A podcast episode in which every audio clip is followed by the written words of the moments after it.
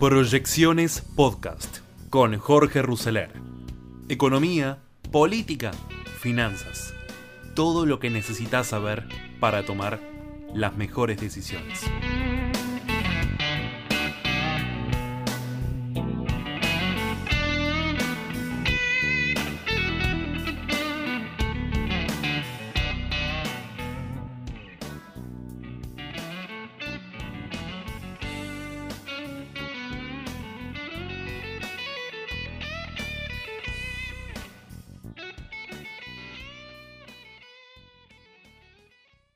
COBE de Giacobbe y Asociados y además consultor político. Es muy interesante el último informe que han hecho respecto de este, bueno, intención de voto, preferencias electorales, por espacio político, por candidato. Eh, respecto bueno de lo que pasó, ¿no es cierto?, con el escándalo en Olivos, cómo impactó eso en la intención de voto del Frente de Todos, fundamentalmente en la provincia de Buenos Aires, ¿no?, que es el lugar que miramos siempre con más atención por lo que representa la provincia a nivel electoral, ¿no es cierto?, el 40% del padrón. Eh, y, y veía este, que era muy interesante en, lo que medía Jacobe y asociados, que eh, los núcleos duros, digamos, permanecen, eh, bueno, fieles, digamos, a cada uno de los espacios, pero hay un 20% de indecisos que fluctúa y que hoy ya no votarían al frente de todos después de lo que pasó con este, Alberto Fernández y la fiesta en Olivos. Eh, Jorge, yo te preguntaba, eh, vos me hablabas del núcleo duro, que no cambia demasiado su intención de voto, pero claramente el espacio del Frente de Todos necesita eh, perforar ese núcleo duro para tener una victoria en la provincia de Buenos Aires, fundamentalmente, ¿no? Sí, sí, necesitan perforarlo, pero evidentemente ellos han logrado objetivos en las elecciones ejecutivas, donde tienen una estrategia muy interesante de maquillarse peronistas, es decir, de utilizar una careta peronista para ir a la elección, que pesque por afuera. Me refiero a que la estrategia de Daniel Scioli con Zanini soplándole la nuca es la misma que la de Alberto con Cristina, soplándole la nuca, pero las elecciones legislativas en la provincia de Buenos Aires en particular no, lo han logrado. Me parece que tampoco lo han intentado, como si el kirchnerismo en las legislativas fuera con su verdadera cara y con sus verdaderas disputas y con su verdadero tono aguerrido en las presidenciales buscara eh, de alguna manera este, este maquillaje que yo señalaba antes. Fíjate que en, las últimas tres legislativas, lo que sacó el Frente de Todos está cercano a lo que estamos discutiendo hoy, 32 en el 2009, 32 en el 2013 y 38 en el 2017. Me parece que van a encontrar un punto de vuelta ahí. Ganar o perder depende no del número que ponga el kirchnerismo, sino de cuánta bronca haya del otro lado. Claro, bueno, estos números que vos me das, 32, 32, 38, después tenés que poner el número tan importante, digamos, que le dio la unidad del peronismo a Kisilov en la última elección, que le sacó 14, ¿no? Pero, pero espera, la unidad del peronismo sí. Eh, es, una, es una forma de ver la elección eh, como diciendo que se juntó Cristina con Alberto con, Sergio Massa y lo que trajeron cada uno, entonces suma 48. Es una visión que yo no comparto para nada. Sergio Massa medía dos. A ver por qué, es interesante. Sergio Massa medía dos puntos antes de la elección. No medía 10, no medía 20. Yo entiendo que él le canta al sistema político para venderse a precio más alto que medía 10 o 15 puntos, pero les está cantando con un 4. Y el sistema político compró. Porque la importancia era simbólica de traer a Massa, no de votos. Claro. Cuando se armó Cambiemos, que la importancia simbólica de traer al radicalismo era que íbamos a tener un fiscal en cada, en cada pueblito y traer a Carrió era comprar honestidad para balancear el apellido de Macri. ¿no? Pero Massa no trajo, no trajo votos en sí mismo y Alberto estaba paseando el perro por Puerto Madero, tampoco trajo votos. Lo que sucedió es que al 35% que Cristina siempre pone en las urnas, se le adhirió una parte de ese voto fluctuante, Débora, que siempre está enojado con el que está sentado. Y el que estaba sentado en ese momento era Macri. Claro. Entonces, volviendo, recapitulando, en, las elecciones legislativas, provincia de Buenos Aires, el kirchnerismo pone 32, 38 puntos. Esa es una banda para verlo. Bueno, lo que hay que tratar de entender es cómo tracciona la bronca. Si hay mucha bronca del otro lado, el kirchnerismo pone X y la bronca pone X más 1, X más 2, X más 3. No importa cuánto sean, importan los candidatos. La gente es capaz de votar un supermercadista colombiano con tal de pegarle a Néstor. Sí, es capaz de votar a Sergio Massa. Claro, No, es muy interesante lo que decís, porque habitualmente en, este último tiempo, por lo menos desde que el kirchnerismo volvió al poder con una eh, eh, elección, eh, sobre todo en la provincia de Buenos Aires, que le sacó, si no me equivoco, 14 puntos a su rival más importante, que era Vidal, da la sensación de que salvo que Randazo pudiese este, traccionar algún voto de un peronista que no quiere votar al, frente de todos y algún también le va a sacar, creo yo, ahora ahí vos me vas a decir tu punto de vista, algún desencantado con la idea reciente del macrismo, pero siempre está esta idea de que el peronismo unido y bueno, en la provincia de Buenos Aires no se puede vencer porque las eh, elecciones previas eh, han tenido siempre algún tipo de fragmentación de voto peronista. Pero esto que vos decís es muy interesante, yo no, no lo había este, pensado así y tampoco muchos de los otros consultores que con los que hablamos respecto de que bueno de que ese ese aporte digamos de Alberto y de Massa primero no fue nunca tal como se planteó y además hoy tampoco existe y en todo caso Alberto yo no sé qué pensás vos suma o resta ahora no Alberto ahora resta pero qué, pero qué es lo que resta porque yo lo que te contaba recién es que Alberto se cayó 10 puntos pero la intención de voto se cayó dos, de modo tal que el que es kirchnerista, kirchnerista va a ir a votar lo que Cristina diga, no importa la situación en la cual esté Alberto. No importa. Lo que sí resta, y por eso están tan enojados con él, es en esta posibilidad de salir a buscar algo en el 20% de indecisos. Ahí los mató, ahí los mató. Alberto acaba de romper la posibilidad de crecer.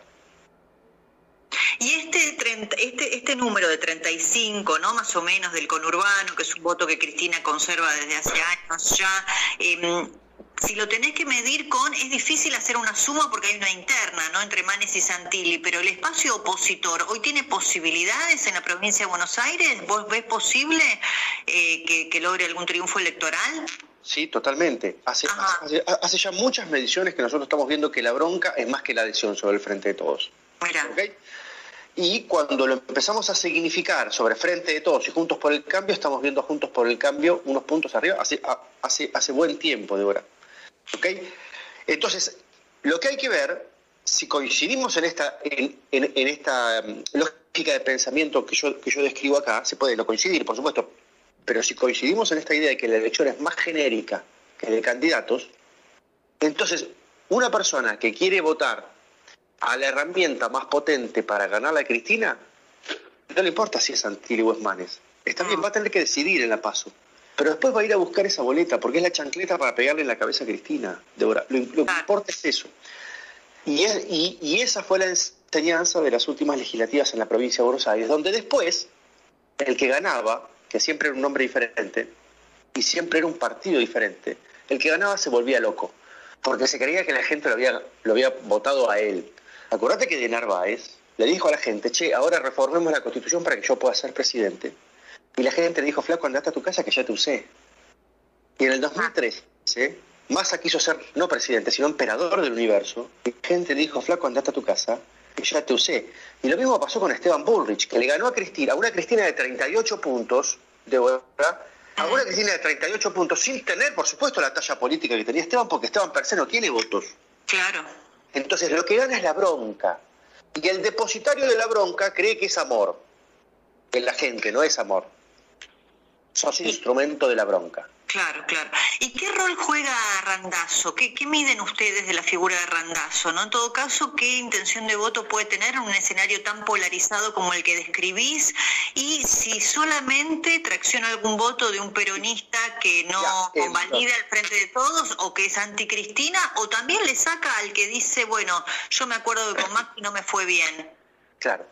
Mira, nosotros tenemos en este momento entonces por espacios y con alguna proyección de indecisos, tenemos 30 puntos para el frente de todos, tenemos 36 para Juntos por el Cambio y tenemos entre 5, 6, 7 puntos para el peronismo no kirchnerista. Ese es el refugio de un público peronista eh, clásico que se dio cuenta de que el kirchnerismo no es el 2.0 del peronismo, sino que vinieron a robarle la historia.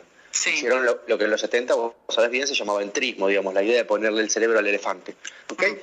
Y hoy el kirchnerismo le da al peronismo la misma cantidad de diputados que Menem le daba al sindicalismo, es decir, los han reducido a la indignidad absoluta. Bueno, muy bien, ahí tenés un refugio de público que no es que se lo roban a alguien, sino que es un colchón que está entre el Frente de Todos, me desilusioné con el Frente de Todos Alberto, no con Cristina. Me desilusioné con la idea de que Alberto pudiera ser moderado, peronista, liberal y balancear a Cristina, y en vez de irme Juntos por el Cambio, hay un momento, eh, hay un lugar transicional, digamos. Mm. De la misma manera, vos tenés una frontera porosa de conflicto entre el voto de Juntos por el Cambio y el voto liberal. ¿Por qué? Porque los que son liberales, los que se definen como liberales, que son un montón, son cerca del 10% de la, de la población hoy por hoy, principalmente jóvenes, tienen dos características. Son liberales y son antikirchneristas. Entonces, una de las dos, Débora, va a tener que primar en el momento de votar. Si vos querés que prime lo liberal, entonces vas a votar Esper o Milei, ponele. Ahora, si vos sos principalmente antikirchnerista antes que liberal, entonces vas a ir a buscar la herramienta más potente para hacerle daño a Cristina, porque vos querés, querés que Cristina pierda y verla derrotada y llorando. Entonces, hay fronteras porosas entre las diferentes identidades. Eh, lo cierto es que el peronismo no kirchnerista está midiendo unos 5 o 6 puntos y los liberales están entre 9 y 10. Sí, bueno, hay que ver, claro, esa corrección después entre la paso y la general, ¿no? Sobre todo la, la de los liberales, que tiene una intención de voto bastante importante, ¿no? Claro, para hacer un debut electoral o un segundo debut electoral es muy importante y además lo que anuncia la cosa, ¿no? Porque eso está funcionando con mucha efervescencia en jóvenes. Claro. De ahora, en jóvenes. El público de Juntos por el Cambio es principalmente mayor de 51 años, digo, hay un efecto crecimiento, ¿no? Que finalmente va a definir las cosas. Te quiero preguntar por el nivel de participación. ¿Hay alguna preocupación por eso que dijiste recién también, eh, cuál es el grupo etario que más sigue Juntos por el Cambio, etcétera? En Salta, en Misiones, en Jujuy, el nivel de participación fue bajo, rondó el 60, 65%. En Salta particularmente se dio otra situación, además de la baja participación, 10 puntos por debajo aproximadamente de las últimas cuatro elecciones, hubo mucho voto blanco. Em, ¿Ves que puede pasar algo así? Ah, mira, es muy interesante porque es la pregunta que nos estamos haciendo hoy. Yo en las encuestas no lo veo venir. Me parece que lo primero que hay que decir es que las elecciones provinciales tienen otros tonos y que estas elecciones en Salta son bastante parecidas a las elecciones provinciales en Salta anteriores, donde también hubo mucho voto en blanco y también hubo mucho ausentismo. Si vos ves lo que ha sucedido desde el 2001 hasta ahora, Débora, sí. el presentismo creció y el voto en blanco descendió.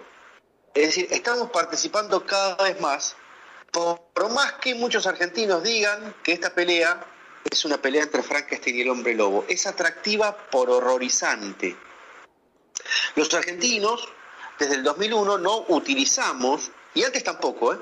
pero no, no, no tenemos en la cabeza al ausentismo, ni al voto en blanco, ni al impugnado como forma de escupir un ojo a todo el sistema político. Salvo que la pandemia nos dé alguna sorpresa, porque eso sí ah, que no tenemos punto de comparación. Ahí va, ahí va. Bueno, bueno, entonces yo te voy a plantear el siguiente conflicto. Mira, nosotros sabemos que en las generales vota el 80%, ¿no? Esa es la asistencia normal. Sí. Y que en las PASO vota el 72%. Es decir, votan 8 puntos menos. Suponete que vamos a la PASO y votó menos del 72, votó el 65 y entonces nos vamos a preguntar, ¿por qué votó menos gente en la paso de lo normal? Y ahí hay dos formas de responderse. Una puede ser por el hastío sobre la política y otra puede ser por miedo al coronavirus. Y no lo vamos a poder resolver, Débora. No. Efectivamente, efectivamente. Lo último que te pregunto, Jorge, eh, ¿en cuánto influye la economía? Porque estos días estamos un poco todos acaparados por la atención pública de los escándalos en Olivos y demás, los retos de Cristina Alberto. Eh, pero bueno, hay un, los, números son este, escandalosos, ¿no? Respecto de la situación económica para muchos sectores de la sociedad, desde los más bajos hasta los medios y medios altos también. ¿Me, me permitís responderte con total sinceridad? Sí. La economía es todo. Los argentinos se ah. desordenan y se enojan por razones económicas. Cuando les da la sensación de que lo económico va bien, no les importa la corrupción, no les importan las fiestas en Olivos, no les importa si Menem va en una Ferrari rosa a 300 kilómetros por hora con cuatro rubias y 200 litros de champán en el baúl, no les importa sueños compartidos, no les importa nada. Nada. Hay una parte de los argentinos que te lo dice claramente, que no es suficientemente honesta y llana y te dice, a mí cuando no me va bien con el bolsillo, yo cambio de partido político y chao, a ver si me puedo arreglar otro. Y hay otra parte de los argentinos que cree que ese argumento es cochino, es impresentable, es vergonzante Y entonces, cuando están mal económicamente, lo significan de una manera más sofisticada. Y dicen, me molesta la corrupción, me molesta el avasallamiento de las instituciones, me, molesta la falta de independencia de la justicia, huevadas, Débora.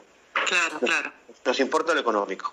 Sí, sí, no, sobre todo, bueno, se conocía esta semana, ¿no? Un informe que decía que vamos a votar con el poder adquisitivo medido en dólares más bajo de los salarios en los últimos 15 años, ¿no? Así que claramente...